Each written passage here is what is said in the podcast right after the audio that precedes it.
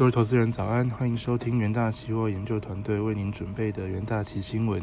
首先带您看到全球重要财经焦点，在美股盘后部分，美国九月生产者物价指数超出预期，加上联准会鹰派会议纪要、小米、百事可乐财报带来的利多。美股四大指数周三震荡走低，标普下滑至三千五百七十七点零三点，连续第六个交易日收黑，再创五十二周新低。台积电 ADR 法说前夕收红，投资人正密切关注通膨数据。美国周三公布九月 PPI 指数保持强劲，年增率与月增率分别升至八点五与零点四 percent，皆超乎市场预期的八点四 percent 与零点二 percent，显示通膨压力难降。收盘收盘部分，到美国道琼呃美股道琼指数下跌零点一 percent，S M P 五百指数下跌零点三三 percent，纳斯达克指数下跌零点零九 percent，费城半导体指数下跌零点九 percent。另一方面，新冠肺炎全球疫情持续蔓延。据美国约翰霍普金斯大学及时统计，全球确诊数已飙破六点二二亿例，死亡数突破六百五十六万例。全球一百八十四个国家以及地区接种了超过一百二十七亿剂疫苗。焦点个股消息方面，科技五大天王互有消涨，苹果下跌零点四六 percent，Meta 下跌零点八一 percent，Alphabet 涨零点三九 percent，Amazon 涨零点六一 percent，Microsoft 涨零点一五 percent。食品和饮料巨头百事可乐大涨四点一八 percent 至每股一百六十九点三九美元，引领消费新类股走强。该公司盘前公布二零二二会计年度第三季亮眼财报。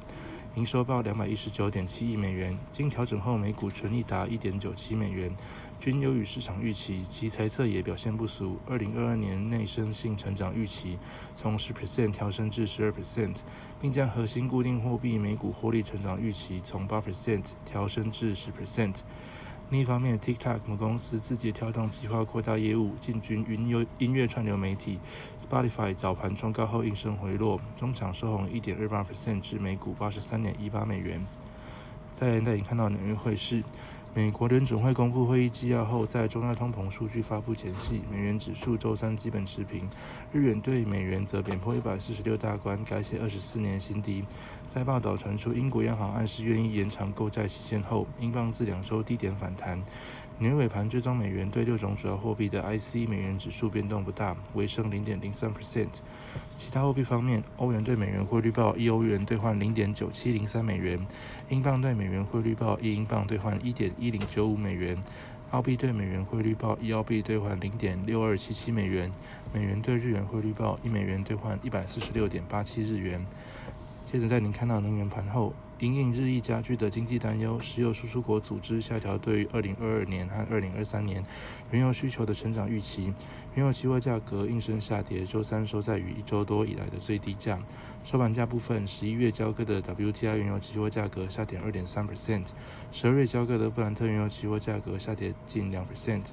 在金属盘后的部分，美国九月生产者物价指数升幅超过市场预期，巩固联准会十一月再度大幅升息的看法，使黄金、白银期货周三双双下滑。收盘价部分，十二月交割的黄金期货下价格下跌零点五 percent，十二月交割的白银期货价格下跌二点八 percent，十二月交割的铜期货价格下跌一点一 percent。再来带您看到国际新闻，应用材料周三将第四季营收预期调降四亿美元，并警告新年度第一季的营收可能也会受到同样影响。原因是美国对中国新一波出口管制措施将影响整个半导体业，并冲击应材在中国的业绩。应材如今对二零二二会计第四季营收的预期中数约为六十四亿美元，和原先预估的六十六点五亿美元相比下修四亿美元。应材将在十一月十七日公布第四季财报。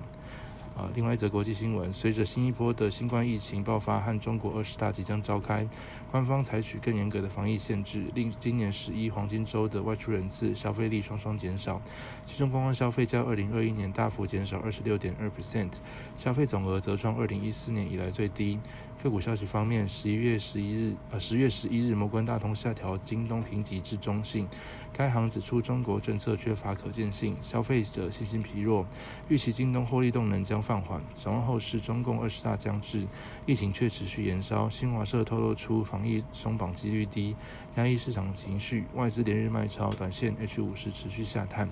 接着进入三分钟听股息单元，首先带您看到强势股息部分，售后与主要产品线营收全面走阳，及电动车部门营收续创新高。台达电九月合并营收三百六十九点二五亿元，月增五 percent，年增三十五 percent，累计第三季营收达一千零六十二点四七亿元，季增十八点零六 percent。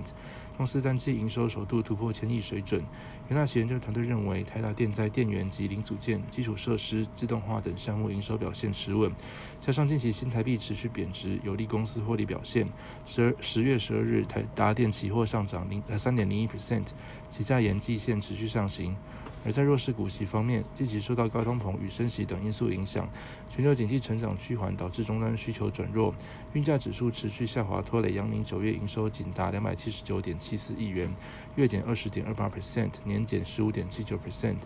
元大旗研究团队认为，全球通膨对市场需求持续造成影响，加上根据 Alphaliner 的航运市场供需预测，二零二二、二零二三年海运供给成长幅度皆大于需求成长幅度。运价恐持续承压，拖累公司营运展望。十月十二日，阳明期货下跌三点六二 percent，期价延续震荡走低格局。好的，以上就是今天的重点新闻内容，谢谢各位收听，我明天的明天的元大旗新闻再见，拜拜。明天的明天的元大旗新闻再见，拜拜。明天的明天的元大期新闻再见，拜拜。明天的明。